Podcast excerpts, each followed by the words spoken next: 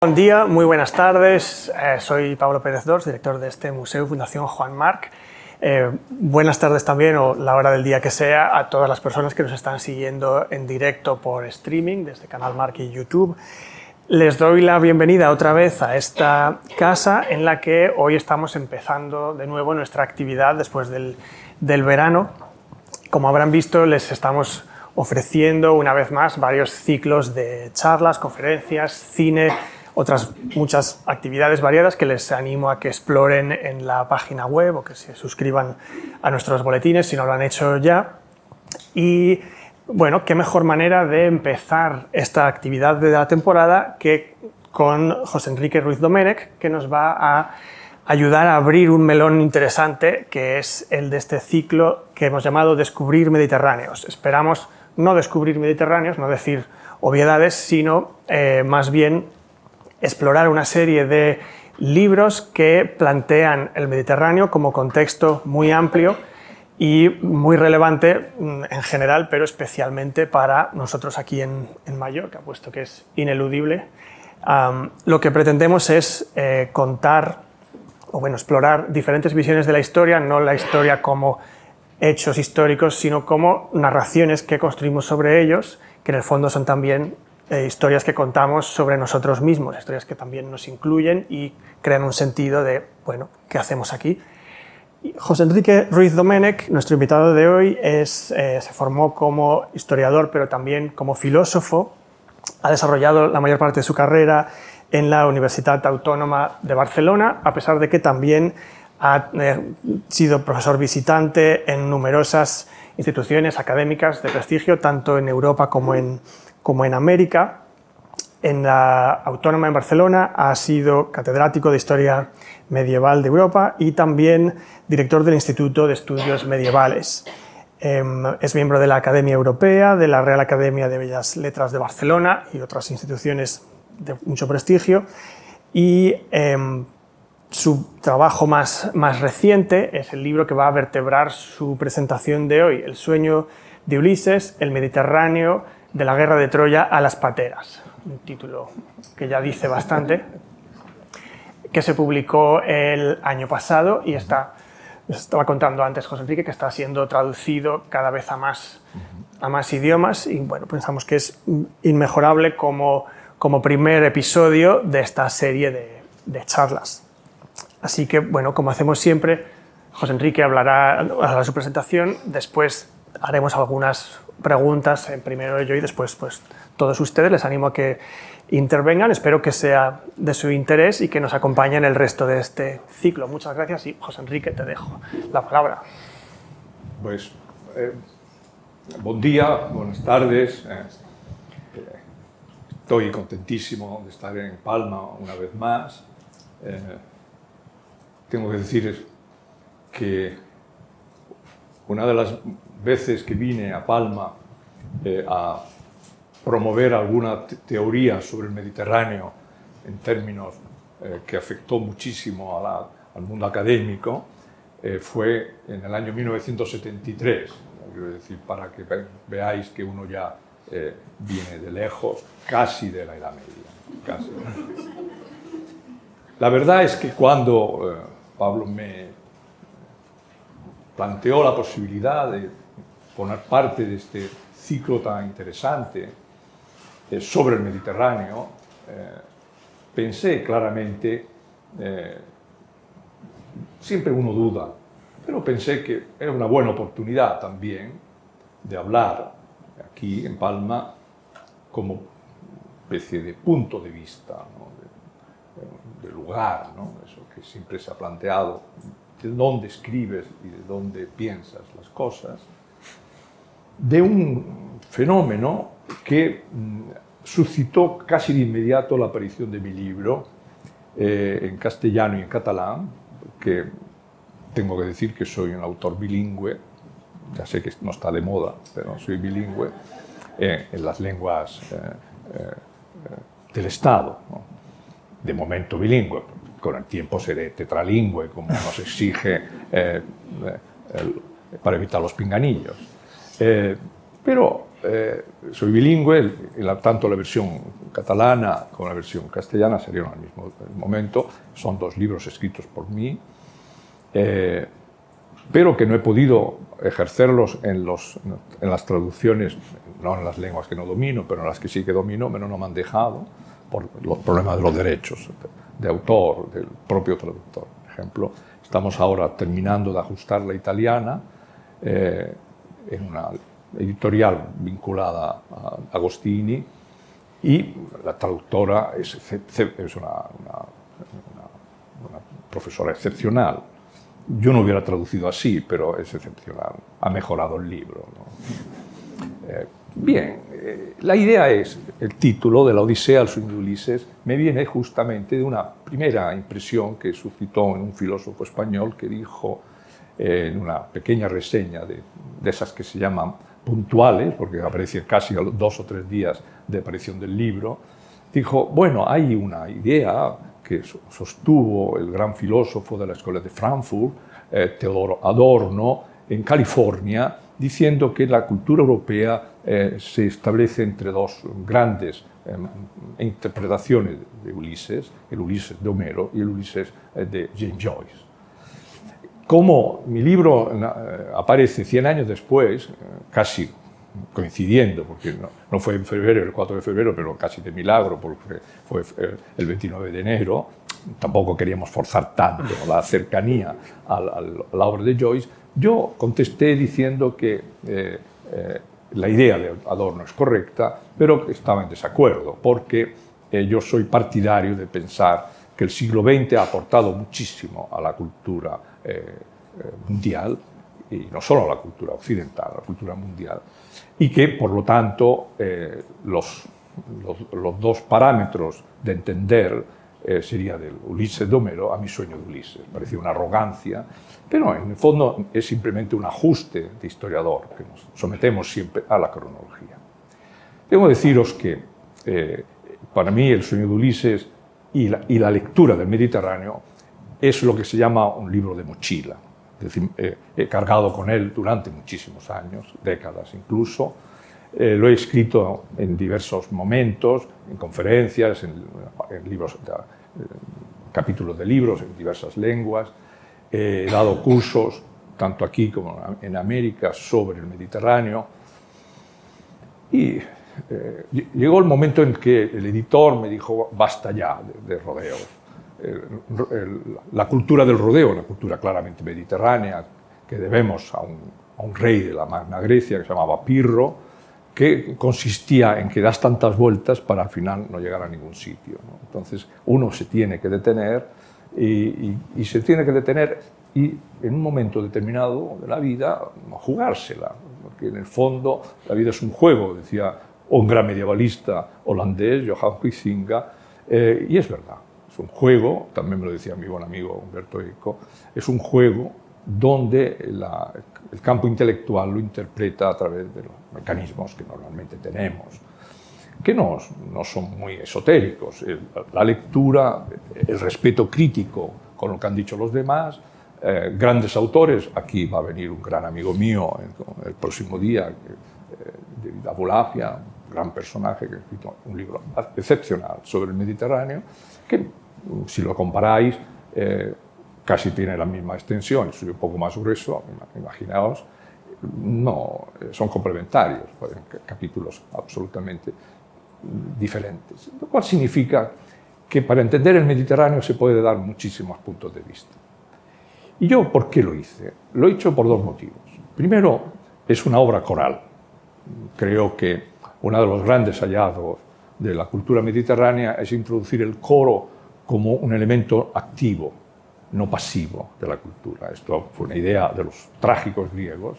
Inició con Esquilo, ¿no? donde el coro no, no simplemente escucha lo que está sucediendo en el escenario a las personas, es decir, que son los actores, eh, sino que lo interpreta, lo, lo enjuicia, establece una especie de happening, diríamos en términos actuales, como yo propongo muchas veces. ¿no? Preguntas, vuestras eh, discrepancias, forman parte de una, de una cultura que, tiene muchísimos siglos y, ha perdurado gracias a, esta, a esta, este combate permanente entre la, la, lección y la contralección. Eh, por lo tanto, era coral.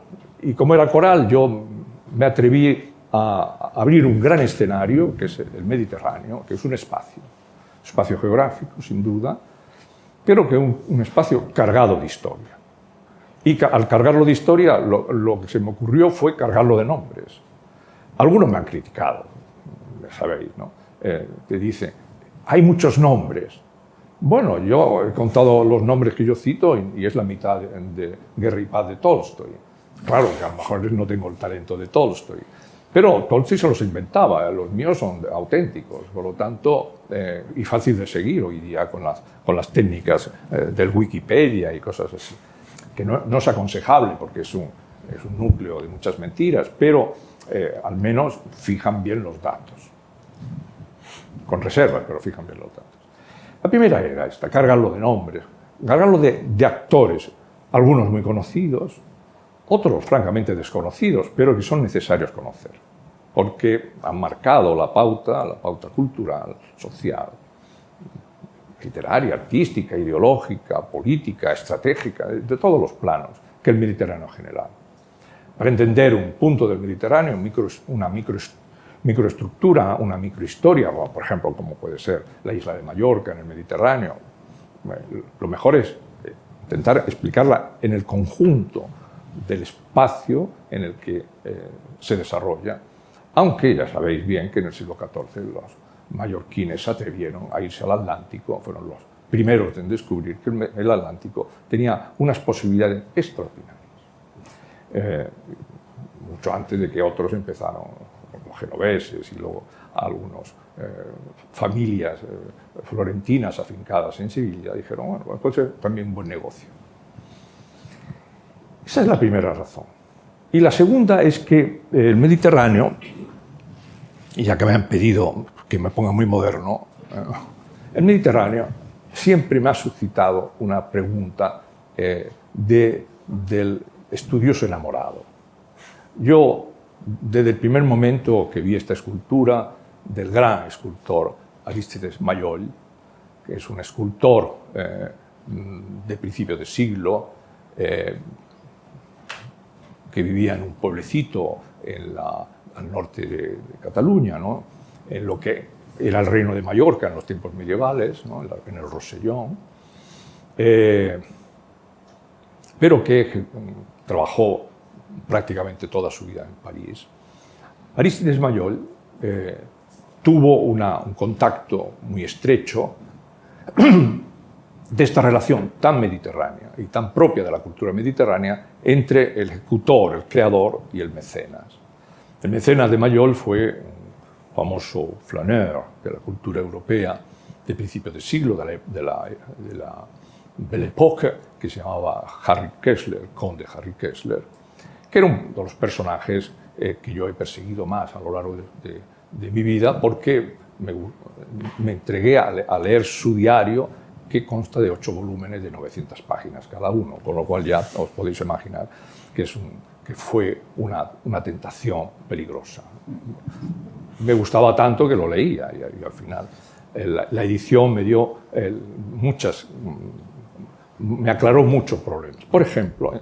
¿por qué eh, esta eh, figura que llaman el Mediterráneo lo representa como una mujer, una mujer pensativa, Mayol, que está en, el nivel de categoría de Rodin, yo diría que un poco más, pero en fin, esto ya seríamos debates entre historias del arte que no quiero entrar, pero Mayol mm, eh, me hizo entender el fenómeno. Habida cuenta que la escultura que está en, en, este momento en el Museo Impresionista de Francés, la Gactorcé, pero que hay muchas réplicas, copias que se dicen, algunas del propio autor, y que están, circulan, una en Bañul, la, la, ciudad natal de Mayol, hay otra en el ayuntamiento de Perpiñán, en fin, se disemina esta, esta obra. ¿Por qué?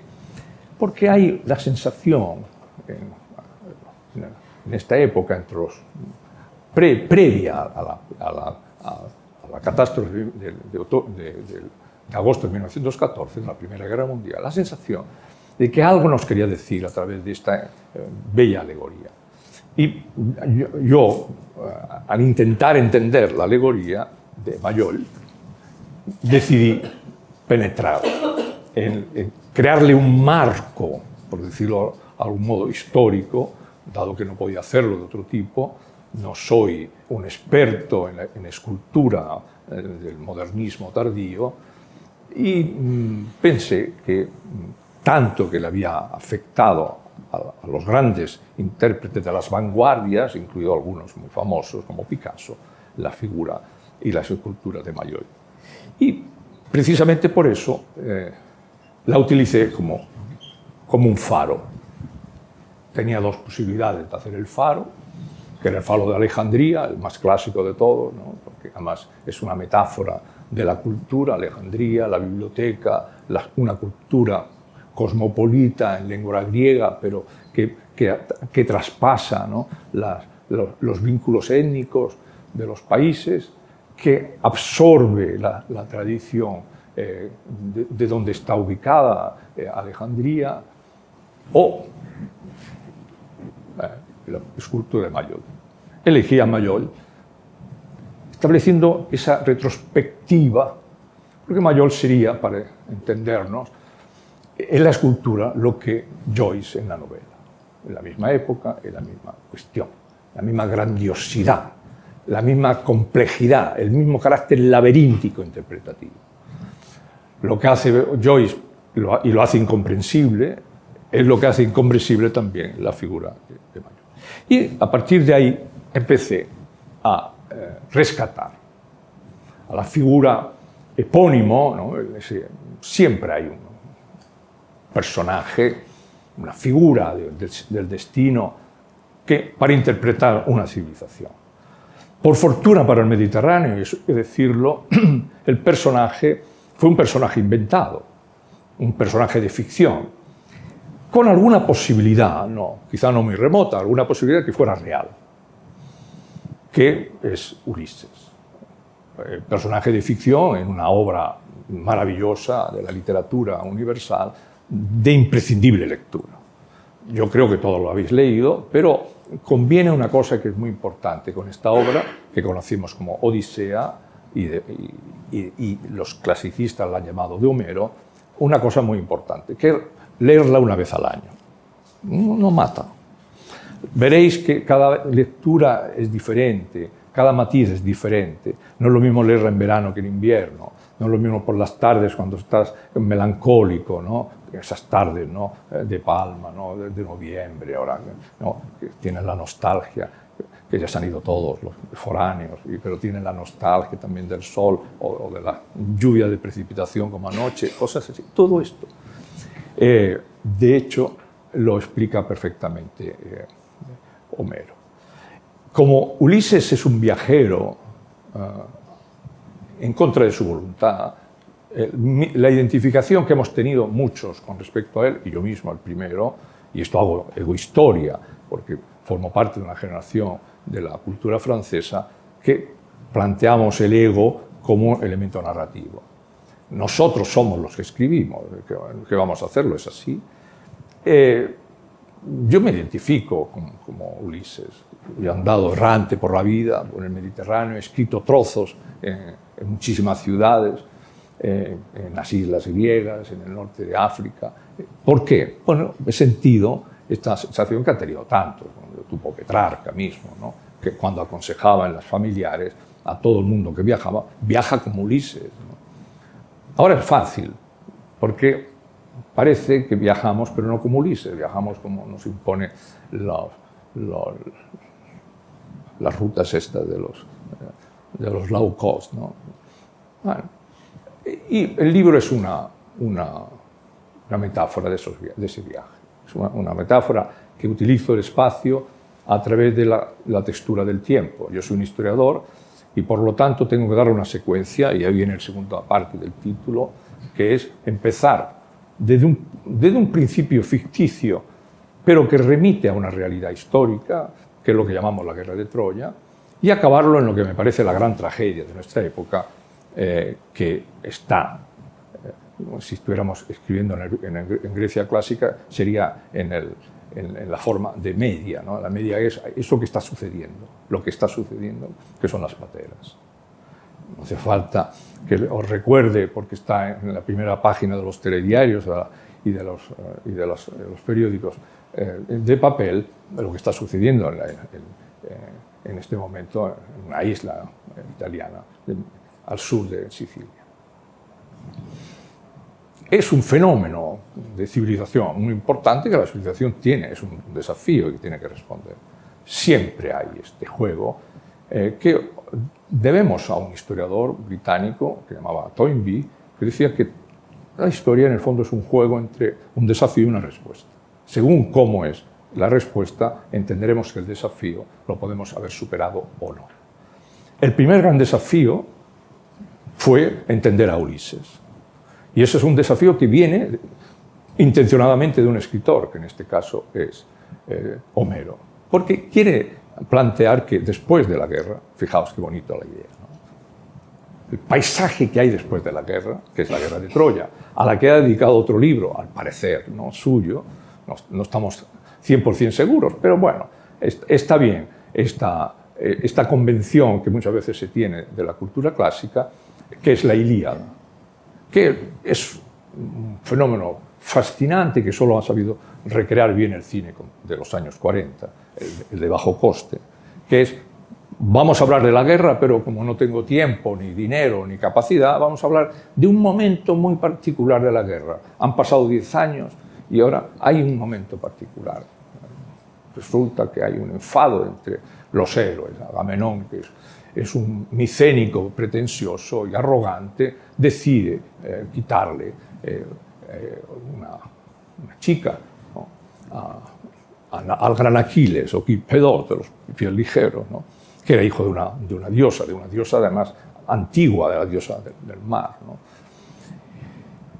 Y se monta lo que podéis imaginar, la, la, la, cólera de Aquiles. Y esa es la, historia de la Ilíada. Y la deja cuando Aquiles concluye su cólera, que es matando inesperadamente a quien se pasaba por medio, que es el otro héroe, el troyano Héctor. Luego, al parecer, cosa que no explica Homero, que es fantástico, eh, los seguidores empezaron a explicar cómo se, se, destruyó, apareció lo del caballo, todas estas cosas que sabéis. Pero a Homero le interesó más la figura de, Ulises. Y Ulises, y este es un vaso maravilloso, eh, de lo que se llama cerámica negra en griega, donde Ulises eh, se ata para escuchar las sirenas. Me interesa que la veáis. Las sirenas, para Homero y para el mundo clásico, volaban, ¿eh? no eran con, cola de... Esto vendrá mucho después, mucho después. ¿Cuál es la metáfora de esto? Hoy, ¿de dónde viene el engaño? Viene de, del espacio. El engaño viene de los satélites que nos transmiten la información. Como sabéis, la, la, las redes sociales y la base de datos de las redes sociales es un engaño. Tanta información, ninguna es importante. No deja de ser sorprendente. Millones de información. Nos catapultan, pero cuando tú haces una pregunta clave, no hay. O te dicen, no, tienes que tener la llave para entrar a saber. ¿Qué está costando la guerra de Ucrania? No sabemos. Hablamos, pero sabemos. No sabemos ni siquiera lo que costó la Primera Guerra Mundial. ¿no? La guerra de los 100 años sí, porque los medievalistas nos ponemos estupendos, pero claro, esa documentación ya a nadie le interesa. Para Ulises, lo que quería saber es qué ocurría con estas, qué, cuál era el canto, cuál era la información que hacía zozobrar a los marineros y los hacía eh, ir contra las rocas. Y entonces se ata y, es una, eh, un primer gesto de la famosa curiosidad humana. Ulises es el hombre curioso. La, curiosidad fue el primer, el, valor principal del humanismo, ya lo dice Petrarca. Yo adopto a Ulises como la curiositas, lo dice en latín, en nuestro mecanismo de conocimiento. Y la curiosidad es el principio del método científico. Queremos saber. Y él quería saber. ¿Y qué, quería saber? ¿Por qué anda errante por la vida? Y en ese sentido, eh, eh, mi, libro lo que hace es recoger eh, esa impresión, resituarla y crear una historia, lo que llamaríamos un relato, en ese juego que en inglés funciona bien, que story history, ¿no? un relato y una historia al mismo tiempo, la historia que se relata, la narración de la historia, en fin, todos estos ejercicios que son puramente novedades metodológicas de acceso al pasado. Que ha costado mucho. Mi maestro, que era Georges Duby, nos insistía en dos cosas a los que le seguíamos en el seminario y en, y en las conversaciones privadas. Primero, el historiador tiene que escribir bien, que es una herejía. A mí me costó una cátedra haber escrito un libro bien escrito. Un señor me criticó en el tribunal, me dijo, es que está también escrito, debe ser falso. Touché, ¿no? Pues será verdad. Eh, la segunda cosa es que la narración eh, exige una, toma de distancia ante la, veracidad de los acontecimientos. Tú expones y el público, el lector en este caso, eh, decide.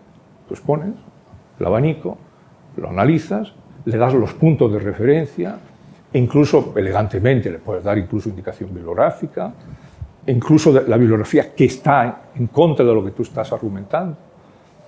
Y uno hace la síntesis. Y esto es el principio de, Ulises. Bueno, entonces, eh, cuando uno le coloca en el relato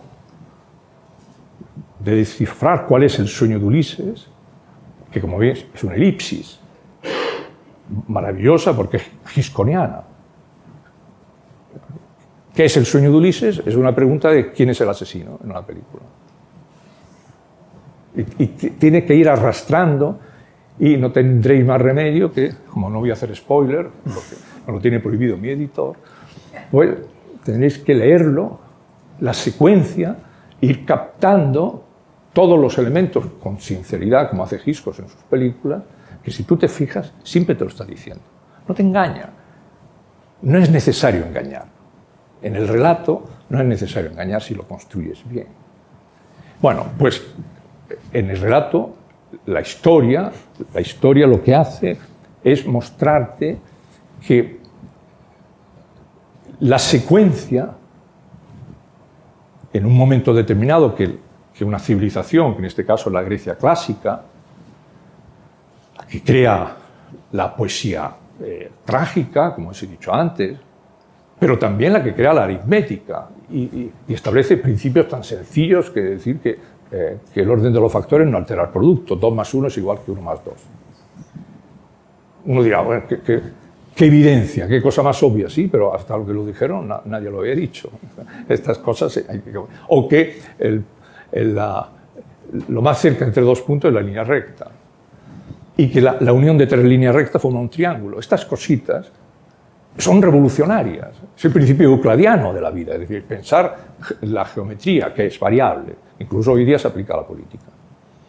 Si no, no discutiríamos lo que está pasando. Voto arriba, voto abajo. Eso es geometría variable. Pero eso ya lo dice Euclides. Pues bien, cuando desemboca el gran relato del sueño de Ulises en la historia griega, desemboca en medio de algo que no quiere escuchar, pero que ocurre y que nos ha acompañado al Mediterráneo desde entonces. La guerra. No nos gusta, pero siempre está.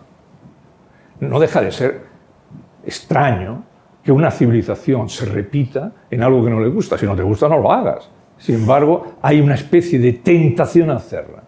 Y la guerra por excelencia es una guerra contada por un historiador, que es la guerra del Peloponeso. ¿Por qué? Porque tiene detrás un historiador que es Tucídides, que está escribiendo una cosa muy importante. El historiador Tucídides no escribe sobre el pasado, escribe sobre el presente. La guerra del Peloponeso la está viviendo él. De hecho, la historia no nace para explicar el pasado, nace para explicar el presente. Una idea fantástica del mundo de Tucídides. Claro, cuando tú ves que en el relato aparece la guerra del Peloponeso, te das cuenta que aparece porque aparece este texto. La guerra del Peloponeso es un texto que en la época donde la ilustración y el clasicismo funcionaba, era de obligada traducción para los chicos. Yo me acuerdo, tenía 12 años, empezaba a traducir Tucídides y, y, me cogía fiebre. ¿no? mi pobre madre, ¿qué, estás con Tucídides? Sí. Lo, notaba, ¿no? Notaba porque no es lo mismo traducir, traducir Genofonte, que era de nada, una cosa sencillita, que traducir Tucídides, que era complicado por la estructura de los... De, para explicar bien la guerra del Peloponeso. Bueno, porque le hemos ubicado en la historia. Pues me voy a dar un salto, y es que todo el sueño de Ulises está configurado eh, especialmente en una época, con un periodo histórico, que naturalmente yo he tenido que esponjarlo mucho porque es de donde yo vengo, es de mi especialidad que se dice, que es la Edad Media. La Edad Media no es lo que os han dicho que es. Es todo lo contrario. Un gran amigo mío y maestro, que de Goff, escribió un libro maravilloso, se llama La, otra edad media. L'Ojo un libro revolucionario de los años 80. ¿Qué estaba diciendo Le Goff con respecto a esto? ¿Qué nos decía a los que le seguíamos y le, queríamos eh, por sus ideas? Que la malinterpretación de este periodo histórico nos ha hecho confundir nuestro legado cultural. Y nuestro legado cultural fundamentalmente el mundo clásico. Pero el mundo clásico que nosotros hemos heredado es el mundo clásico que reinterpretó la Edad Media. Si en la Edad Media no hubiera habido mundo clásico, ni siquiera tendríamos nada, porque todos los textos griegos y latinos fueron copiados por los monjes en los siglos VI y VII y VIII, en esa gran revolución que fue la aparición del códice en pergamino. El códice es, un, es el libro. Hasta entonces no había códices. Había cosas en papiro y casi todas se perdieron. Hay muy pocos textos originales de aquella época. Son los que copiaron. Esa elaboración se ve... Ay, me he saltado. Se ve en nuestro manuscrito donde una figura estelar, otra, que interpreta el sueño de Ulises como un fenómeno de civilización, que fue Alejandro Magno, diciendo, el sueño de Ulises tiene que configurar la civilización. ¿Cuál es, qué, civilización? La civilización, la del mundo. Una civilización mundial. Y yo todavía no estoy eh, en desacuerdo con esta idea. Muchos de vosotros pensan, bueno, está China, pero voy a, hacer una declaración, porque es público y notorio. Mi libro ha suscitado una polémica entre cinco editoriales chinas a ver quién lo traduce. Cinco. Y se pelearon a los, chinos. Bastante. Eh, ¿Por qué? ¿Qué les interesó? Es una pregunta que me estoy haciendo y cuando salga el libro miré a China a, entenderlo. ¿Qué le interesa a China del mundo mediterráneo? ¿Por qué le interesa un texto que explica el mundo mediterráneo? Para su secuencia ulterior. Que China domina el mundo, eso ya eh, todo el mundo lo sabe, el mundo financiero y otro tipo. Pero ¿por qué le interesa justamente lo que está ocurriendo en el territorio de la cultura y de nuestra interpretación de nuestro pasado. Bien. Bueno, aquí tenemos a Alejandro, que fue el primero en, tener esta observación. Como su, su, imperio duró muy poco, no funcionó. Otra persona que lo tuvo fue esta señora, que conocemos gracias a una de las más soberbios representaciones gráficas de unos que hay en el mundo, que es en Rávena, en San Vital de Rávena, donde se se hizo grabar ella con, su marido, el pretencioso emperador Justiniano. Pero quien realmente tenía ideas de lo que tenía que ser el mundo era ella, la famosa Teodora, consorte de Justiniano. Teodora tiene una historia fa- fantástica porque detrás de ella hay un historiador que no la entiende y demuestra una vez más esa relación entre triangular que se produce en el Mediterráneo, entre un suceso o un acontecimiento o un personaje, un historiador que interpreta y el espacio vital que ocurre.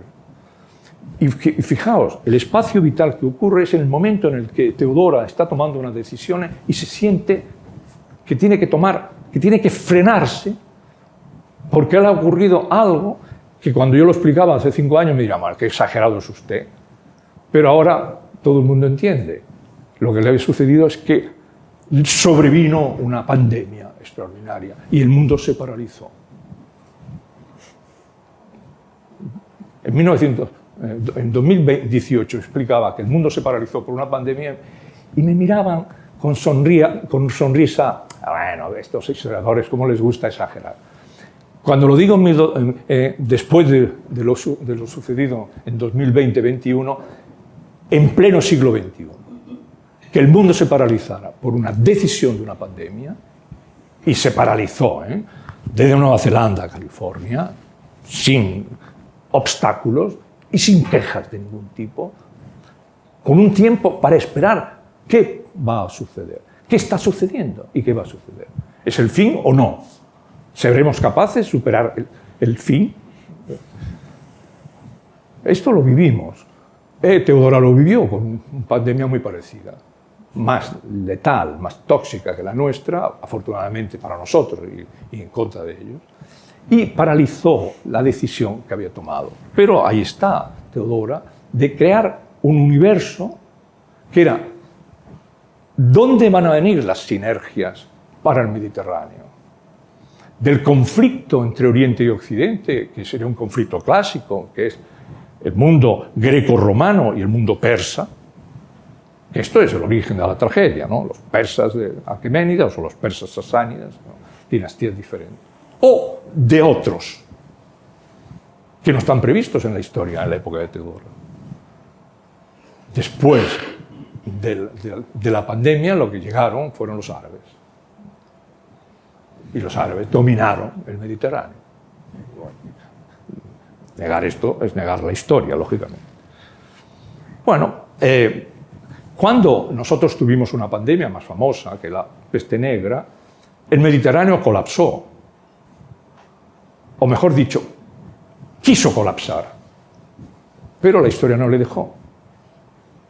Esto es fascinante, como nosotros hemos querido colapsar y la historia no nos ha dejado. Mira, la historia sí, los intereses, los intereses mercantiles, el low cost, el turismo, da igual los nombres y los rostros que le demos a la historia, pero la historia no ha dejado colapsar. Queríamos colapsar, estábamos ya bien, como estábamos todos encerraditos en casa, no había contaminación, to- todos felices, pero sabíamos que eso no tenía mucho sentido, porque el mundo es una red continua en movimiento. Pues bien, para interpretar que el colapso era equivocado, en, en los últimos 30 años del siglo XIV, como respuesta a la famosa peste negra de 1348, que se llevó a centenares de miles de personas del Mediterráneo, de las ciudades del Mediterráneo, incluido Palma, sin duda, eh, se interpretó en términos del apocalipsis, y esto es un apocalipsis de, la, ciudad de Angers excepcional. Bueno, ¿por qué? Porque teníamos que recuperar esa tradición que ya veis que en el Mediterráneo ha fi- ha fijado la idea de que el Mediterráneo es una autopista de comunicación y de intercambio este-oeste. El, el ultramar era lo que estaba sucediendo en una geografía que es idéntica a la de Occidente en Oriente. La tortosa del Ebro tiene una tortosa en Siria. Además, si uno coge el, lápiz está a la misma altura. Siria y la península ibérica es lo mismo. una en Oriente y otra en Occidente. No voy a entrar ahora porque no es el momento de explicar las diferencias, pero sí las estructuras idénticas al respecto. Bueno, eso es otro fenómeno de rabiosa actualidad. Un hombre del Mediterráneo, veneciano por moseñas, Marco Polo, decide pensar que el sueño de Ulises es nada más y nada menos que establecer una interconexión de civilizaciones lejanas. Y se dispone a marchar, al menos eso es lo que él cuenta cuando regresa, 30 años después, a China, creando una ruta, que es la ruta de la seda, que es la ruta de Marco Polo. No deja de ser curioso que es la ruta que el presidente chino actual, Xi Jinping, ha, llamado ruta de Marco Polo a la conexión vía terrestre entre China y la Europa occidental. Y la pelea está por dónde va a pasar, como fue en la época de Marco Polo. En ese momento, una idea que es claramente una reflexión que Marco Polo hace por tradición clásica, lo, que, lo primero que hace cuando eh, le, vuelve aquí y se mete en una refriega de estas habituales, una guerra más naval entre eh, genoveses y venecianos que estaban siempre a la greña, siempre a la greña, y tú eras o pro veneciano o pro genovés. Cuando te ponías, eh, Palma era muy anti-genovesa, ¿no? entonces siempre tenía líos con, los genoveses eh, por el control de las rutas que llevaban al norte de África y más allá, como os ha dicho antes. Pues bien, en ese momento, en esas greñas, Marco Polo escoge, eh, eh, cogen prisionero y lo mandan a Génova, con la suerte de que eh, su compañero de celda, celda es un decir, era una especie de, buena habitación de un, mercader genovés que lo puso en la, torre allí para que, se, para que reuniera el dinero suficiente para el rescate, era un escritor. Y le dijo, oye, ¿por qué estas cosas que me cuentas no las escribo? Y digo, pues escríbelas. Y las escribe, como era un gran escritor, eh, la escribe en francés, que era la lengua de la, de la novela entonces, y, como, y tiene un éxito extraordinario. ¿Y cuál es el éxito? Que expresa el sueño de Ulises en, en toda su eh, elementos de categoría. Por lo tanto, si uno lee el, libro de las maravillas del mundo, que luego, en un fenómeno muy curioso, se traduce al italiano del francés. el original no es en italiano, se traduce al toscano y se llama el milione, ¿no? porque todo lo que veía era por millones. Exageración muy mediterránea, por cierto. Pero para entonces, para entonces, un, hombre del Mediterráneo, Tucur, es decir, estos hombres férreos que han, entendido perfectamente el legado clásico, era, era, un florentino, se llamaba Dante Alighieri, antes de escribir su extraordinaria comedia, no, se no podemos decir Divina Comedia, porque no lo era, era comedia secas, fue un editor inglés, se llamó Divina, para, para que pudiera luego Balzac escribir la comedia humana, supongo. ¿no? Eh, el problema es que él escribió un librito maravilloso, La Vita Nueva, y la Vita Nueva establece una nueva, una manera nueva, diferente, nueva, diferente de entender el Mediterráneo y por lo tanto el sueño de Ulises. Tanto le preocupa que la comedia hace que eh, eh, Ulises le salga al paso y le explique por qué está en el infierno. Ya tenemos una indicación tremenda que la curiosidad le ha llevado al infierno, cuando tendría que haberle llevado al purgatorio como mínimo, pero no, le lleva al infierno y le explica el motivo. Bueno, ya nos pone en guardia, dado que el sueño de Ulises tiene algún punto demoníaco. Y ese punto demoníaco es, como veis, la historia cuando encuentra un argumento es el desafío, siempre tiene una respuesta. ¿Y cuál es? la gobernabilidad de las cosas, la gobernanza que nosotros decimos, es la parte diabólica del sueño de Ulises. Por eso dice que Ulises es astuto, como, la, como el político, ¿no? es astuto. Que lo que te dice es la mitad mentira y la otra mitad no verdadero. La astucia de Ulises, que es la que le conduce al infierno. ¿Y cuál es la astucia? ¿Cuál es la idea? Es que el, gobierno, la gobernanza, necesita ser explicada en el buen y el mal gobierno. Y esto lo, se hizo por primera vez no a través de una disquisición filosófica, sino de una disquisición pictórica. Se hizo en 1337 en, el, ayuntamiento de, Siena por un gran pintor que era Ambrogio Lorenzetti, que tenía un hermano mayor que era Pietro, un gran pintor de santos, pero este se dedicó a pintar el mundo de la, del buen gobierno, que era una reflexión de, de las posibilidades de Ulises. La misma armonía que encontraremos luego en el gótico tardío, que es el que construye la ciudad de Palma. Y cuando paseamos por lo que queda de la, de la ciudad del, siglo XV, os dais cuenta que era un, juego armónico excepcional de esta ciudad. Pues bien, algún día habría que recuperar como, un juego armónico que se ve cuando Sagrera empieza a hacer, por ejemplo, eh, las obras de arquitectura civil en la segunda mitad del siglo XV, está llevando a cabo una arquitectura que hoy día se hace en los Emiratos Árabes o se hace, por ejemplo, en, Shanghái, ¿no? en Shangshan, quiero decir, este, este, este, este, mundo de armonía conceptual. Pues ese mundo de armonía, eh, unos bereberes eh, que se instalaron en la sierra de, Nevada, en Granada, que eran unos bereberes que eran nazaríes, los antepasados de estos pobres que han, muerto, desgraciadamente, en los últimos días, que eran todos bereberes, han destruido casi todas las poblaciones bereberes del Atlas, eh, que es una cosa tragedia, porque no, incluso culturalmente hablando. Pues crean un universo de armonía que es, la, que es una visión de nuevo del señor Ulises. Ulises contra quién lucha? Lucha contra un dios, que es Poseidón, Neptuno, ¿no?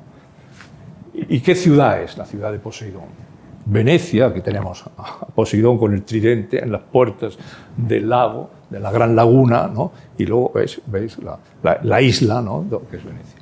Este grabado demuestra claramente que a principios del siglo XVI, cuando Venecia empieza a captar que el mundo va a cambiar eh, enormemente, porque en, en los últimos 10 años, entre 1492 y 1502, estos 10 años, desde Venecia lo que se está viendo es una perturbación. Le llegan noticias perturbadoras. Publican una carta de un, tipo genovés, a Mayor Inri, contra los, venecianos que, se odian, eh, que, dice que, ha vuelto de unas islas de las Bahamas, que es otro continente, que es un nuevo mundo, ¿no? y se llama Cristóbal Colón. ¿no? ¿Cómo es posible? Pues si no estaba previsto. en esos 10 años, Venecia se convierte en el centro del debate, la ciudad de debate. Ahí van todas las grandes mentes. Leonardo acude a Venecia para a ver qué estaba pasando, porque quieren enterarse. Todos los que querían saber algo acuden aquí. Y se encuentran que el reto es el, el sueño de Ulises. Bueno, esto es una moneda. Bueno, voy a ir más rápido, ¿no? Para que veáis, eh, bueno, veis aquí los sucesos. En 1572, el gran Pablo Veronese hace una alegoría de una de las grandes batallas, una de las últimas grandes batallas de galeras, que era el barco por excelencia del Mediterráneo. La, galera, que ya estaba en detrimento, porque en la galera no era posible navegar en el Atlántico con galeras, hay necesario el galeón, y entonces las galeras, hay una gran batalla de galeras en 1570, en, siempre en el mismo lugar, en el promontorio de Actium. Tiene lugar la batalla de Actium entre Marco Polo, perdón, Marco Antonio y, y Cleopatra por un lado y Octaviano, y tiene lugar la batalla de Lepanto entre turcos y eh, venecianos, españoles y eh, eh, naves papales, etc. Bueno, y esto es una alegoría de que el Mediterráneo está fracturado, de que el sueño de Ulises de un Mediterráneo que se recorre eh, no, es posible. Entonces empiezan a medirlo. ¿Y eh, ¿Por qué? Porque la, cultura del, barroco y, del barroco tardío es una cultura de la medición. Son agrimensores. les, apasiona. Les apasiona los mapas. O le apasiona las metáforas, la, gigantomaquia, como este eh, Jean Bologna, que introduce eh, para entender la secuencia de lo que es el Mediterráneo, en, moverse en el, en el, campo de estos gigantes del, del, del, del bosque de, de Jean para introducir el, el, el, manierismo. Lo mismo ocurre cuando la ilustración se hace con el Mediterráneo, interpreta el sueño de Ulises a través de la recuperación de la cultura clásica. La ilustración, en definitiva, es, un, es neoclásica. Y el neoclasicismo es sencillamente, decir, los griegos estuvieron a punto de resolver el problema, el enigma. ¿Y cuál es el enigma? El sueño de Ulises. Y estaban a punto de resolverlo. La historia le desvió por motivos diversos, por ejemplo la guerra, y nosotros, nosotros, los jóvenes, porque la ilustración fue un movimiento de gente joven. Cuando se reunieron, por ejemplo, en Jena y en, Weimar, eh, con Goethe, los Schlegel, Novalis, toda esta gente, eran, eran chicos de 24 y 25 años, es decir, son los que ahora están en las redes sociales y entonces se dedicaban a traducir del griego a eh, la Odisea. Se la diferamos a mí, ¿no? de, de una época y en otra. Eran los rebeldes, con causa en este caso, para tratar de volver a recuperar la parte del enigma que se había perdido. Y el neoclasicismo es. Y un contrapunto que me gusta mucho siempre, que le dedico un punto en el libro muy importante, es cuando el gran eh, eh, compositor Giuseppe Tartini, que vivía en la pequeña Venecia, que es la ciudad de Pirano, hoy día es una ciudad eh, de, Croacia, pero que siempre ha sido de la gran señoría. Le dicen la pequeña Venecia porque es como Venecia, pero pequeñito con la ventaja de que lo que tiene enfrente es Venecia. Porque de Venecia tú no ves Venecia. Pero ocurre siempre en las ciudades maravillosas. A mí me impacta mucho cuando vengo a, Palma, cuando veo lo primero, como esta mañana, eh, el taxi y de repente veo la catedral. ¿no? Entonces, yo, estoy en Palma. Porque el impacto visual, ¿no? eso que los americanos llaman skyline, es, es crucial. El impacto que genera en Venecia, vista desde lejos, es, excepcional porque es un teatro. Es un teatro en todos los efectos, ah, y más en la época. Bueno, eh, Tartini, en el Trino del Diablo, es la posibilidad de decir abiertamente que hay un secreto que ya se ha descubierto, que es la introducción de la tecnología al, al uso de los instrumentos musicales. Pensar que Tartini es el primero que entiende que el violín de Stradivarius es un valor en sí mismo. Como se puede demostrar, un Stradivarius no tiene precio ¿no? Si, si tenéis algún Stradivarius en casa, guardarlo bien, porque tendréis hasta los tataranietos bien cuidados. Esta idea está en el trino del diablo, porque este elemento diabólico del Mediterráneo se marca. Bueno, entonces, ¿qué ocurre? Que eh, llega un momento en el que Europa, gracias a la ilustración, a eso que los eh, ilustrados llamaron enfáticamente el Grand Tour, que era simplemente un viaje de ricos, porque decían, me voy del Grand Tour, tres años. Hombre, unas vacaciones de tres años, o tienes mucha renta o algo pasa, ¿no?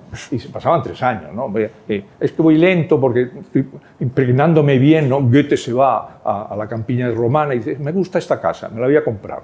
Bueno, eh, eh, voy a pasar aquí seis meses, luego se pasa un año, voy a escribir, oye, no sé qué, bueno, está bien. Esa, ese movimiento cultural hace que la Europa del Norte, que es una, Europa eh, calvinista, protestante, que ha despreciado mucho el sur porque es se, se, quiere afinar desde Italia a entender el Mediterráneo. Y entonces se da cuenta que desde Italia es como una explosión, porque tú llegas a Italia y te abres tanto a Oriente como a Occidente.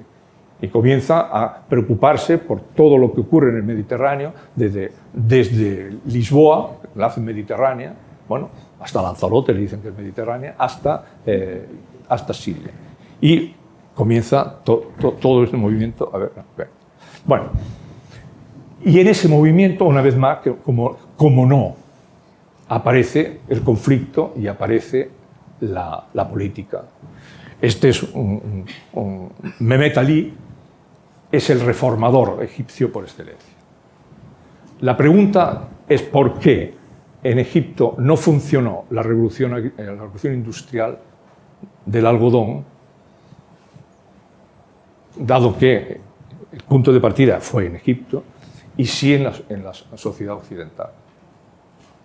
Porque falló el Cairo y no Barcelona, ponemos dos ciudades antitéticas que luego se van a encontrar, dado que un cónsul francés en Barcelona planteará volver a Egipto para hacer el canal de Suez. Ferdinando de Lesseps.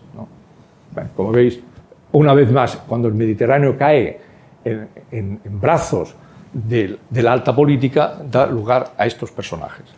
Da lugar, por ejemplo, a este, este cuadro de Delacroix, que recoge el conflicto entre griegos y turcos, que es irresoluble todavía hoy, en la independencia de Grecia porque los griegos, que eran turcos, deciden ser, o, empezaron a decir que eran los griegos clásicos.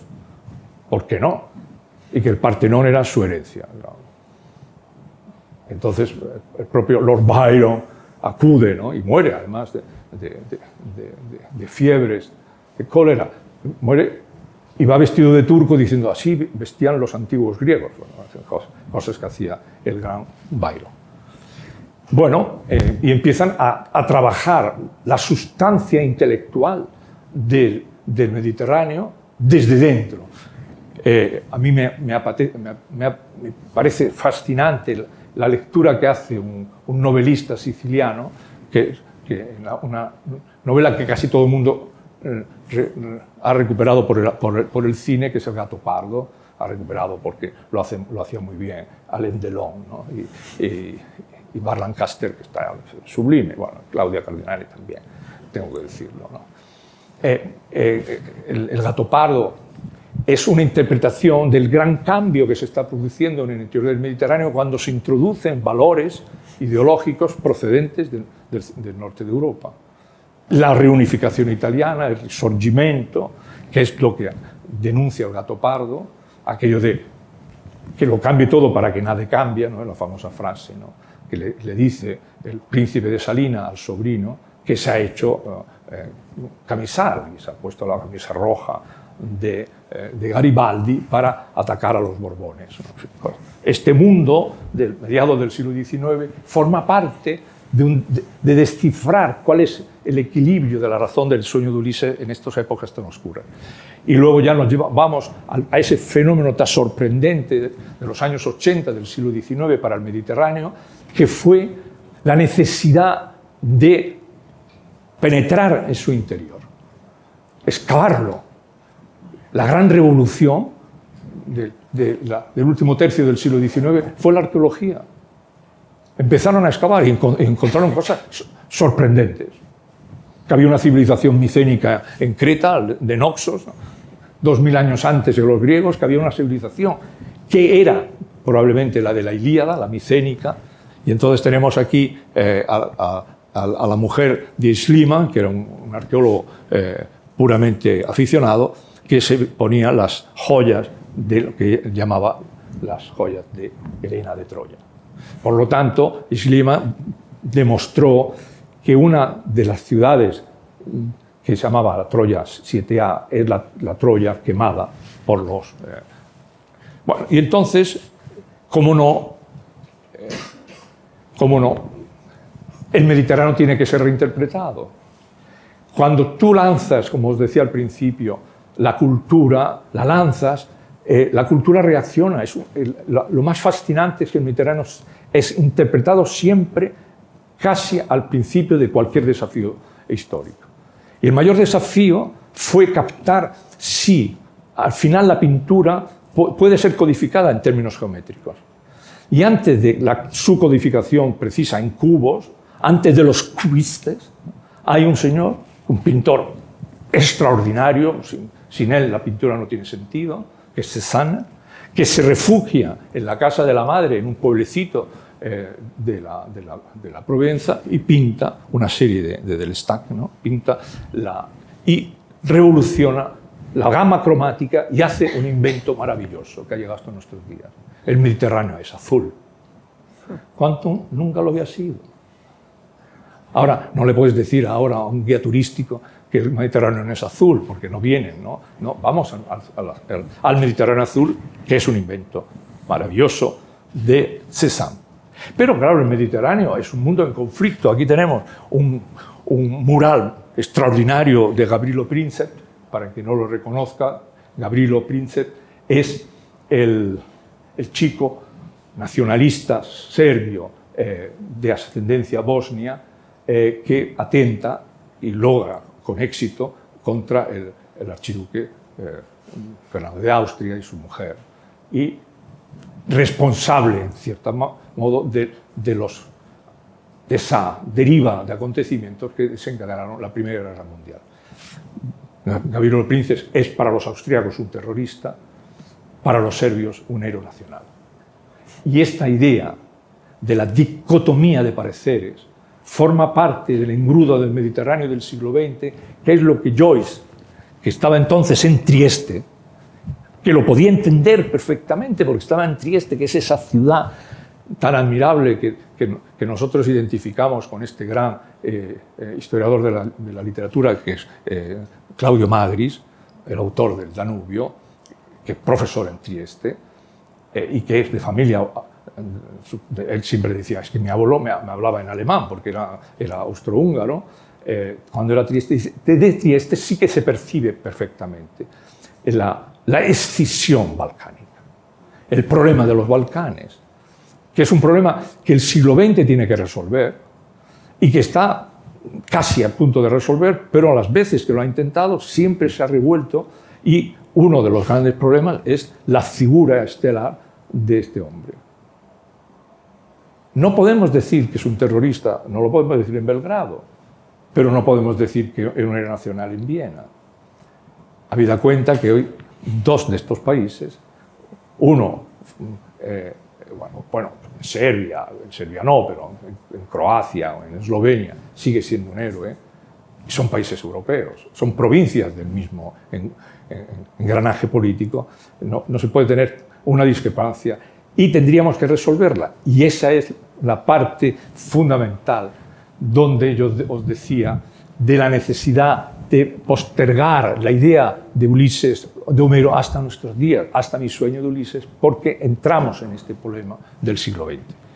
Esto es nada más y nada menos que la bellísima ciudad de Sarajevo antes del, de, del, gran, la gran tragedia de la, de, la, guerra reciente.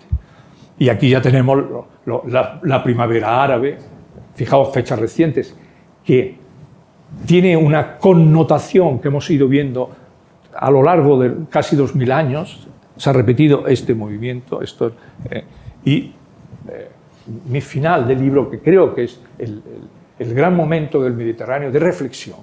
Si resolvemos este problema, habremos resuelto el problema del mundo. Y ese problema solo se puede resolver desvelando lo que es el sueño de Ulises, que creo que, que lo, lo resuelva, ¿verdad? Pues no, tendréis que leer el libro. Muchas gracias.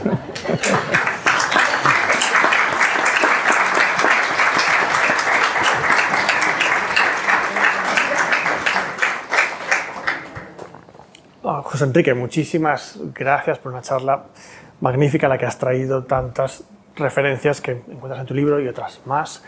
Tenemos tiempo para algunas preguntas, puedo hacer una muy rápido, algo que me ha llamado la atención, eh, y es eh, como buen reclamador del siglo XX, tienes también una, vena cinéfila que, se, que has bueno, sacado a relucir en tu charla y también en el libro en concreto, en algún sitio mencionas la importancia de, de la película de Theo Angelopoulos, La mirada de Ulises, para tu, bueno, la configuración de tu proyecto. Quizás puedes contarnos un poco más sobre, sí, sobre esto. Yo, eh, tengo que decir, parece un, un tópico, pero el, el, cine para el siglo XX es lo que la ópera para el siglo XIX el teatro por el siglo XVII o la narración, el río de la media o la tragedia griega. Eh, despreciar el cine mm, es peligroso. Me dice, aquí hay muchas películas malas, hombre, y novelas, y libros de historia. Malos siempre hay, en cualquier género. El cine nos ha dado, es un arte, es dicen el séptimo arte, es un arte, es un arte muy conflictivo entre sí, y eh, ha dado, pero también genera en su interior mucha polémica, no sabemos lo que está pasando en San Sebastián, ¿no? pero mucha polémica porque llega a mucha gente. Es más, lo que le falta ahora al cine es entender, bueno, esto lo vamos a discutir pronto, eh, discutir una vez aquí, ¿no? si me invitas una vez, hablamos en serio del Napoleón de, de, Ridley Scott. ¿no? Mm. Porque eh, cuando veamos la de verdad, la de cuatro horas y media, que yo me la tragaré obviamente, no para encontrarle fallos, sino para entender qué quiere interpretar eh, un cineasta y un guionista y, sobre todo unos productores y gente que ha puesto 400 o 500 millones de dólares, que, es, un dinerillo que no tenemos todos en el bolsillo, eh, para que la gente capte esa interpretación que, que, superará en, efecto a cualquier biografía sobre Napoleón de un gran historiador, no, no cabe duda, no se vende tanto. Hay películas, eh, y ahora tú me estabas refiriendo, que a mí me, me, impresionaron muchísimo porque yo he visto dos o tres películas sobre la situación de la posguerra y de la preguerra, entre, o sea, al final de, de, la, de, la, secuencia de la Guerra Fría, que es posguerra, ¿no? aunque era una, más bien era una guerra cultural, eh, de estrategia cultural más que de otra cosa, la Guerra Fría, y la preguerra, que es la guerra de los Balcanes. Eh, durante ese periodo, que fue muy corto, eh, era evidente que la descomposición de un sistema, de un sistema tan eh, enrevesado y tan complejo como el sistema soviético, iba a tener, consigo problemas muy serios para el Mediterráneo. Y fue el cine, en, dos o tres películas, esta y otras, que nos enseñó a Y la mirada de Ulises es la que me, llamó mucho la atención porque eh, hace algo que el historiador siempre, eh, siempre eh, mm, agradecerá. Y es que fija la genealogía como el punto de partida de aquello que no se ha entendido. Entonces, cuando él dice, no sé si la, habéis visto o no, os explico brevemente, esto no es spoiler, porque ya está, la película se ha visto muchas veces, es una persona que busca unos, unos bobinas del, del, mundo, griego antiguo, de, Grecia. Eh, y entonces a partir de aquí hace un trazado muy marcado de lo que es el, Mediterráneo, mediante la metáfora de una, de una sociedad que está fragmentada y es diversa. Pero esa diversidad que es religiosa, cultural, lingüística, política, de estilo de vida, fijaos, ¿no? Sin embargo, tiene una identidad de fondo. Y esa identidad de fondo, que es lo que llama el sueño de Ulises, es una estructura que late, muy profunda, es lo que nos da una cierta unidad y la posibilidad de que si dejamos fluir el elemento de estructura eh, sobre la diversidad, eh, la diversidad no nos afectará. Ahora, si eh, bloqueamos esa estructura latente y es lo que la película planteaba. entonces él se desespera y, grita, ¿no? porque el, actor, porque no, no se ha captado la necesidad de encontrar el fondo, fondo oculto, sí, que es verdad, oculto, pero todo escondido, muy potente, del Mediterráneo porque es nuestra salvación. Yo en eso estoy completamente convencido. No, solo porque he escrito el libro, pero yo creo que he escrito el libro porque estoy convencido de esto. No, no, soy un sofista, en este caso soy un socrático.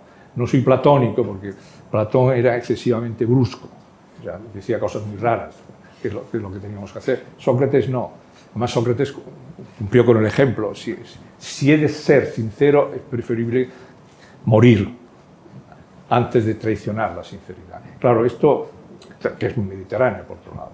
En fin, esto, esto es lo que me ha impresionado. Y ya que pongo, por si me lo preguntan y si no lo digo, me han encantado aquellas películas que eh, hablan por elipsis del Mediterráneo. Y eh, yo he llamado la atención de algunas películas que han, fomentado la, cultura visual de, de, nuestra generación. Eh, muchas son por elipsis del Mediterráneo. Una que pongo en el libro que, que, ha llamado mucho la atención, pero que en Francia no, no, ha sido escandaloso, pero bueno, han dicho, les ha llamado la atención porque no lo habían visto, es que la gran película eh, de, de, Denis, Los paraguas de Cherburgo, es una elipsis de una cosa que sucede en el Mediterráneo de la que no hablo, que es la guerra de Argelia. Si la guerra de Argelia no entiendes el Mediterráneo contemporáneo, no entiendes. No entiendes Francia contemporánea, no entiendes lo que está pasando en la actualidad, no entiendes la cultura de los pieds noirs, no entiendes el sacrificio de las, de las ciudades eh, judías o Comorán, no entiendes nada. Y sin embargo, mm, hay una especie de, de, de, de deseo por elipsis. Entonces, la película, admirablemente, es, recrea lo que sucedió en la Francia provinciana mientras ocurría la guerra. Y el único efecto que tenemos es que el, chico llega maltratado de la guerra. Y, y no, para acordarlo, ¿no? Y como eh, eh, tenía la, la, a, Michel Legrand, que era el mejor intérprete musical que ha dado Francia, desde Debussy, me, aquí viene el escándalo, porque el, cine, incluso el cine europeo, ha extraído de la cultura popular muchos de sus elementos creativos. Y esto es muy mediterráneo. Porque el Mediterráneo la cultura popular es muy intensa, es muy intensa. Estoy dispuesto a contestar. Ha dicho una cosa muy curiosa, que la Odisea hay que leerla cada año. Yo he leído la Ilíada cada año desde hace casi 50 años. No, cada año, los 70 y tantos. Pero la he leído continuamente porque cada año es distinto. A mi hijo, con 5 años, empecé a leer la Ilíada hasta los 12. A los 12 empezó con los videojuegos. Porque yo creo que son muchísimo más violentos que no, no la Ilíada. La Odisea, yo siempre he pensado que no está escrito por la misma persona que escribió la Ilíada. Como lector, informaciones tecnológicas. Pero hay una cosa que es súper curiosa, que no me interesaba la Odisea, y leí hace poco un libro de, que se llama Las mujeres de la Odisea, de Carla, mm, no recuerdo exactamente el nombre, tenía por aquí, Carla Estrada, sí. que tiene una formación totalmente científica porque es neurocirujana, no neurocirujana, neurobióloga, neurobióloga, mm, en donde lo que está escribiendo es que las mujeres van llevando en el viaje a Ulises, uh -huh. que son las mujeres que, encargan, que van dirigiéndolo y llevándolo al final. Y al final dice una cosa que es genial, que la Odisea a lo mejor la ha escrito una mujer. Entonces, como veo que es usted un gran eh, especialista en la Odisea, me gustaría e, esa cosa que, me, que, que no, no, me acaba de cuadrar en la Odisea, que me interesa muy relativamente, en cambio Marx hay que leer para entender todo, por gato pardo, ¿por qué esa, esa diferencia entre la Ilíada y la Odisea es tan marcada con según qué personaje? Y digo, la, la, la Ilíada la tengo en el estudio y leo cantos separados porque para mí es la primera obra que se ha escrito, que ha escrito la humanidad. Es una opinión particular y de lector, no de especialista. Bueno, tengo que decir varias cosas interesantísimas todas, y de, las que ha dicho usted y las que yo le puedo decir al respecto. Eh, la opinión de que la Ilíada y la Odisea no es del mismo autor está muy extendida ¿no? eh, entre, entre expertos. Eh, eh, yo a veces me inclino a que es el mismo por un motivo. Son, son obras con una diferencia unos 20, 25 años. Y yo tengo que decirle una cosa, yo el, el, mes que viene publico un libro, o republico un libro, o me publican un libro que escribí hace 30 años. Yo no he tocado nada, porque yo un libro que he escrito hace 30 años bueno, pues escrito, escrito está, me parece muy bien, el editor piensa que puede tener eh, público y lo, y lo, saca, y a lo mejor sí, es decir, a lo mejor se vende más ahora que entonces, no lo sé, porque ahora es, estamos hablando de otro. Si yo leo este libro y, y, y leo este, hay algo, pero alguno diría, no, no es el mismo autor. Es decir, que los autores cambian mucho de procedimiento siempre y cuando hay una distancia cronológica fuerte y, algún, y alguna fractura vital en, su, proceso de escritura. Eso no, no es, es, es, Luego hay algunas pruebas técnicas a favor y en contra de lo que dice. ¿Por qué le gusta la Ilíada? Eh, la Ilíada es un texto eh, excepcional, si además se, eh, se, se, detiene a leerlo con cuidado, el, canto tercero de las naves, es, entonces es usted un maestro de la etnografía y de la historia. El que se aburre en el canto tercero, no. Yo me acuerdo cuando nosotros traducíamos el, el, canto tercero y alguno decía, qué aburrido, le decía a la profesora de griego, y dijo, este ya, usted vaya a ciencias porque no entenderá que ahí justamente en, el carácter parsimonioso, lento, que tiene la Ilíada, la configuración de los personajes, en eso que se llama el pazos ¿no? trágico de los personajes, el enfrentamiento entre, entre la solución de Aquiles y de Héctor, entre la rabia, ¿no? la ira, todo esto, claro, entiendo perfectamente que, le fascine. Entiendo que, eh, su, eh, que los videojuegos le, le han, han, traicionado a los lectores y porque además han traicionado el espíritu de la, de la propia épica. Yo sé que hay videojuegos dedicados a ello, pero es una mezcolanza tan postmodern que es un lío que lo único que hace es confundirles. Y hay otra cosa que me dicho que me, me ha interesado mucho, eh, ahora se me ha ido explicándole. Ah, exacto. Eh, mire, si eso es así, que yo, eh, un, uno de mis libros de mayor éxito popular, lo escribí hace muchos años también, se, se titula Siete mujeres para Tirán que es una lectura de la famosa novela medieval Tirán Leblanc. ¿no? Eh, entonces, yo articulé que, que Martorell la escribió sobre el tejido de, siete mujeres que marcaron la vida de, eh, de, eh, Tirán Leblanc. Es más, la mejor interpretación de la vida de Cristo se lo debemos a una escritora que es una mujer, que es Isabel de Villena, que era una clarisa de Valencia de finales del siglo XV, que escribió un libro titulado Vita Christi, y es la historia de Cristo a través de siete mujeres. Un libro maravilloso, el libro de, el libro de cabecera de, de, de, Isabel la Católica, a la que siempre que venía, iba a Valencia iba a visitar a Isabel de Villena, que era señora de alta cultura, que es un libro que por peligroso eh, se cita poco, pero es maravilloso. Que eh, fuera una mujer es, plausible, es decir, hay muchísima escritura femenina que hemos rastreado eh, y que eh, hemos descubierto que, muchas veces tenía un nombre de, hombre al, respecto.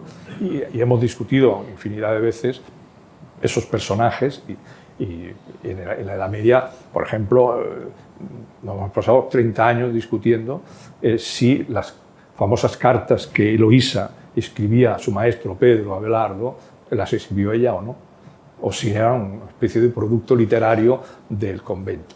Y, y es unas discusiones a las que yo he acudido a todas, porque eh, yo fui de los, que, eh, de los fervorosos apasionados de que era un falso, a, los fervorosos partidarios de que son auténticas. O sea, yo he hecho un traslado tremendo, pero por ese chaqueteo, ha sido por, por hermenéutica. He llegado a comprender que, que, la primera carta no la podía haber escrito un hombre.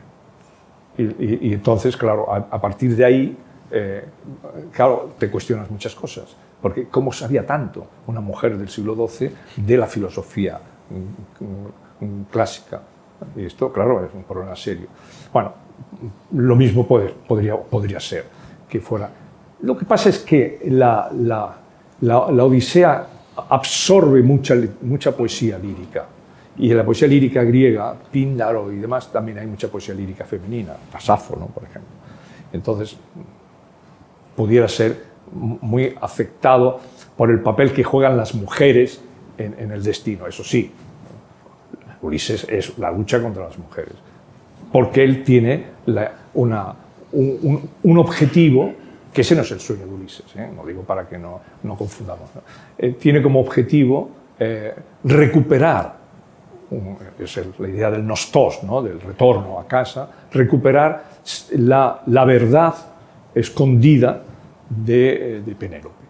Hay una novela maravillosa que, es, que se titula La verdad de Penélope, que es una novelista canadiense que escribe la Odisea o reescribe la Odisea desde el punto de vista de la mujer que espera. Porque claro, la cuestión es, ¿por qué esperó? ¿No? ¿Por qué? Y no, no se dejó seducir por aquellos cretinos que le, que le, le, rodeaban, claro, porque eran cretinos, ¿no? Y una gran señora, pero ya sabéis que hasta las grandes señoras se dejan a veces seducir por cretinos. Eso es una cuestión que hay que tener cuidado. Y, y esto es el problema de la Odisea. Y, y ahí sí que, claro, frente a la, la Ilíada, que es una obra enormemente masculina, en el, en el, en el, en el carácter de enfrentamiento, la Odisea es una obra donde las mujeres juegan un papel muy importante en la configuración del héroe y en la configuración de su sueño. Que no repetiré, que no lo diré. No, es que es muy interesante porque no es una novela, es una novela, pero está escrita con una calidad absolutamente matemática, la entiendo muy bien, porque tienes que estar leyendo la, la novela con, con, la Odisea al lado, porque te está analizando los cantos uno a uno con, con metodología matemática, con lógica matemática, sí. te lo está haciendo y, te, y, y evidentemente yo no creo en, la, en, en, en, absolutamente ni que lo sea ni que no lo sea. Es una visión distinta, pero lo que sí es cierto es ese, ese llevar hacia la mujer, que la, que la mujer va llevando al héroe, es súper interesante en este caso. No es una cuestión de feminismo, o sea, es simplemente una historia que es súper curiosa. ¿no? Entonces, bueno, lo que me ha contestado creo que es bastante lógico, ¿no? porque es algo que está ahí. Eso ya, eh, de hecho llevamos, mire, en el, en el seminario de mi maestro Dubí, que yo iba cada, cada jueves, eh, empezamos a discutir el, el, rol de las mujeres en el fenómeno cultural, el, el, el rol escondido. ¿no? Y uno de, las, de los que duró cinco o seis años aquellos trabajos más fascinantes fue el descubrimiento que las novelas medievales, famoso Roman Courtois, las novelas del rey Arturo y los caballeros de la Torre Redonda, eh, como eran, no, eran novelas escritas para leer, sino escritas para dictarlas, como si fueran obras de teatro, se leía en voz alta ante un público, eh, los lectores eran mujeres. No eran lectores, eran lectoras, eran mujeres. Entonces las inflexiones de lectura eh, eh, cambian mucho eh, y yo hice, hacíamos pruebas, yo incluso he hecho pruebas de seminario, haciendo leer un mismo párrafo a un hombre y a una mujer, y eh, eh, a ver, eran las pautas de lectura, las inflexiones. Cuando tú vas leyendo, psicológicamente incides, haces una pausa. Te guste o no te guste, aparte de las que tengas que hacer prosódicas, porque está en la coma o lo que sea, el verso, lo que sea, haces alguna pausa o, ¿no? Tu susurro interior te conduce a, a, a un juego de cambio, ¿no? musicalmente está muy, muy establecido. Y, y, bueno, no vamos a trabajar en, en, en, no sé, a lo mejor la, la, mujer juega en re menor y el, el hombre en sí, en arco, pero, pero eso aparte de eso, hay una inflexión diferente. Y entonces, como el Roman Courtois es, es, es un, son, eran textos donde lo que estaba implícito, que es lo que llama la intertextualidad, lo que estaba implícito era lo que valía, porque si hacías explícito lo implícito te lo censuraban, o corrías el riesgo de, algo peor, ¿no? de que te, mandaran a algún sitio peligroso, eh, pues lo implícito es muy importante, según cómo lo leas. Y claro, como todas eran, todas eran obras dedicadas a las relaciones humanas, especialmente a las relaciones sexuales, para que no nos vamos a engañar, eh, lo que llamamos amor courtois, no, no, le llamas amor cuando lo que estaban hablando era de sexo, claro. Pues eh, eh, la inflexión de implícito es muy interesante. Es muy interesante porque leído desde la mujer, la, como la mujer recibe la sexualidad de una forma diferente al hombre. Y la recibe la impresión del implícito y entonces se detenía y bueno, hicimos pruebas y llegamos a la conclusión que eran le, mujeres, con lo cual tenía un atractivo enorme porque los escritores piensa que a lo mejor un escritor se pasaba un año eh, eh, y, el público esperaba un año a que terminara, os dejaba en suspense, bueno, ya seguirá, pero no seguirá la semana siguiente, tipo, tipo modelo Netflix, ¿no? Que, que, para eh, que, los, los, angustiosos que hace, espera que se acabe todo y, un fin de semana las vea todas seguidas, porque no, no soportan la, pausa prosódica, es decir, y ahora tengo que esperar una semana a ver qué hace, ¿no? Pues, pues imaginaros cuando un autor te dejaba en suspense, ¿no? Lancelot ha salido de la cámara. ¿Y qué? Hasta el año que viene por Navidad. Pues bueno, José Enrique, creo que nos acercamos un poco al límite de tiempo prudencial, pero ha sido un, un gusto tenerte aquí y terminar con esta invitación a la lectura y a descubrir el sueño de Ulises. Muchísimas gracias por estar aquí hoy. Gracias.